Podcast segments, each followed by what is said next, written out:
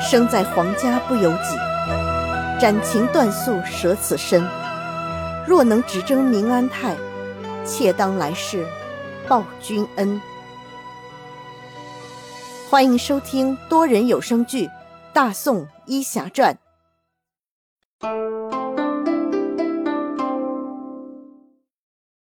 第五十二章：寻人。书接上回，耶律婉清听了萧达贵的话，点了点头，有些道理。不过，他为什么要告诉我们假名字？可能因为他是宋人，我们是契丹人，我们两国一直纷争不断，他不想和我们扯上什么瓜葛吧？耶律婉清又点了点头，虽不知道萧达贵的分析对不对。但这个叶大夫不想和他扯上关系，肯定是真的了。萧达贵见公主神色凝重，不再说话，就接着说道：“公主，我还会继续打听的。不管怎么说，救命之恩还是要报的。”耶律婉清还是点点头道：“嗯，有新消息就告诉我。”萧达贵行礼，随后离去。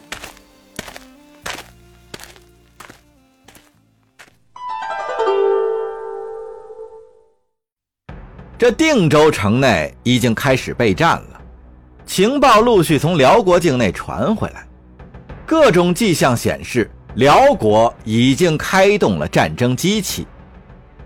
为了争取防守的主动权，沈万达决定将烽火台再向前延伸十里，使预警时间再提前一些，为城内的防守准备提供更多的时间。这并不是说出了定州城就是辽国，在定州城外还有大片的宋辽混居地带，名义上也是大宋的国土，但因为没有防守的屏障，辽人也是来去自如，属于双方的缓冲地带。宋军为了保证主城的防守，在城外向辽国的方向选择了高地山包，修建了许多烽火台。五里一个，派人驻守。如有大批辽军进犯，可以根据敌军的规模点燃不同的烽火报警。主城根据烽火的类型提前做好准备。这烽火台多了，外派的士兵也就多了。叶禅就多了一项任务，随着巡逻队挨个查看这些烽火台的情况，有染病。或者受伤的士兵，好及时的医治。这些烽火台建的都比较简陋，防守的能力很弱，一般只能用来瞭望敌情、及时报警，不具备守卫的功能。当有大敌来犯之时，住在这里的士兵只需要及时点燃烽火就可撤退，一定要赶在敌军之前撤入城内。否则就是凶多吉少。因此，这些在城外驻守的人要有勇敢的精神和精湛的骑术。因为军医处能骑马的人不多，而叶禅又是他们当中骑得最好的一个，所以这出城巡诊的差事就自然而然地落到了他的头上。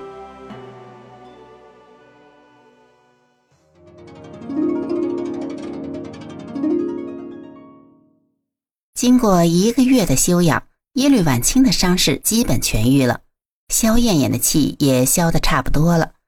耶律婉清在皇宫中已经可以自由行动了。他向萧燕燕提出要寻找救命恩人的想法，因为那人是宋人，萧燕燕一开始是不同意的。在女儿的软磨硬泡之下，她逐渐改变了看法。辽国朝中现在也有不少投奔来的宋人当官。都干得还不错。如果女儿找到了他，可以给他些赏赐，封个官。听女儿把那人说的神乎其神，到时可以把他留在儿子身边，保护儿子安全。毕竟皇宫中的人也不是绝对可靠了。虽然公主遇刺后，他查出了两个来自遥辇氏部落的宦官，但谁知道还有没有余党？所以在耶律婉清再一次说起这事儿的时候，萧燕燕点头答应了。耶律婉清提出要亲自去定州查访，萧燕燕不加思索的拒绝了。不可，让萧达贵去就行了。你别忘了你的身份，整天东跑西颠的，成何体统？耶律婉清见母亲态度坚决，只好见好就收，同意让萧达贵前去。萧达贵接到了任务，很快就召集了人手。这次他们还是化妆成商人，向大宋进发。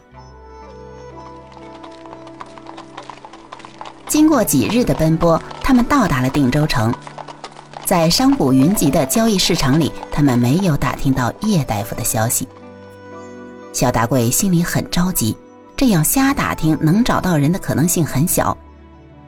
如果这个叶大夫真是浪迹江湖的侠士，那就更无从找起了。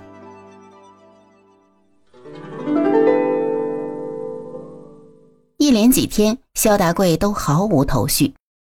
当他心灰意冷，准备收拾收拾回去的时候，他无意间溜达到药材交易的地方，远远望见一个熟悉的身影，就是那个叶大夫。他正在查看药材，指挥着几个军士把挑好的药材装在一辆马车上。萧达贵不敢露面，躲在暗处观察着叶禅的一举一动。不一会儿，叶禅选好了药材，和那几个军士一起走了。萧达贵偷偷地跟了过去，直到叶禅他们进了军营，他才转身找了个隐蔽的地方继续监视。萧达贵心想。原来这个叶大夫还真是在军中做事，我真是看走眼了。直到傍晚，叶禅才从军营出来，往住处走去。萧达贵又跟了过去，到了驻地门口也有人把守，看叶禅掏出名牌进了大门，萧达贵知道不能再跟了，就转身回去了。现在知晓了叶禅的身份。萧达贵就不敢找他了。他回到住处，招呼手下收拾收拾，启程回去了。回到了林皇府，萧达贵把看到的情形对耶律婉清一说，耶律婉清也沉默半晌，没有言语。过了一会儿，耶律婉清道：“你准备一下，我想去定州看看。”公主使不得。宋人那边已经开始戒备了，太危险了。他又不知道我的身份，如果真等到兵戎相见的那一天，就晚了。我看还是不妥。再说太后也不会让你去的。你只管准备，剩下的我来办。萧达贵见耶律婉清态度坚决，就不再言语，行礼后离开。萧达贵离开后，耶律婉清找到母亲。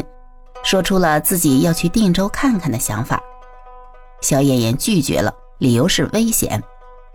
耶律婉清跪下道：“母后，我的命是他救的，我不当面感谢他，我无法释怀。如果等到开战以后，那就成了敌人，恐怕再也没有机会了。我不想抱憾终生。无妨，这恩是恩，怨是怨，你准备些财物，让萧达贵送过去就可以了。”又何必自己冒险前去呢？那我的命在母后心中值多少财物呢？如果她在乎财物，当初离开的时候我早就给她了。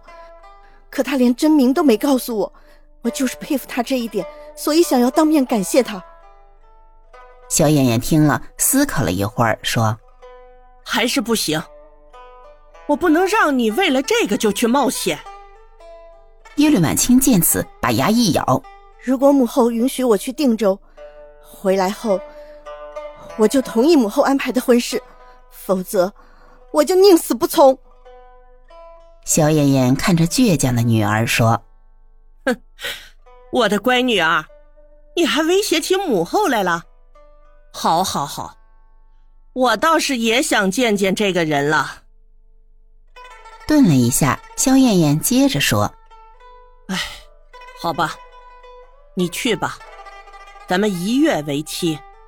等回来后，不要忘了你刚才说过的话。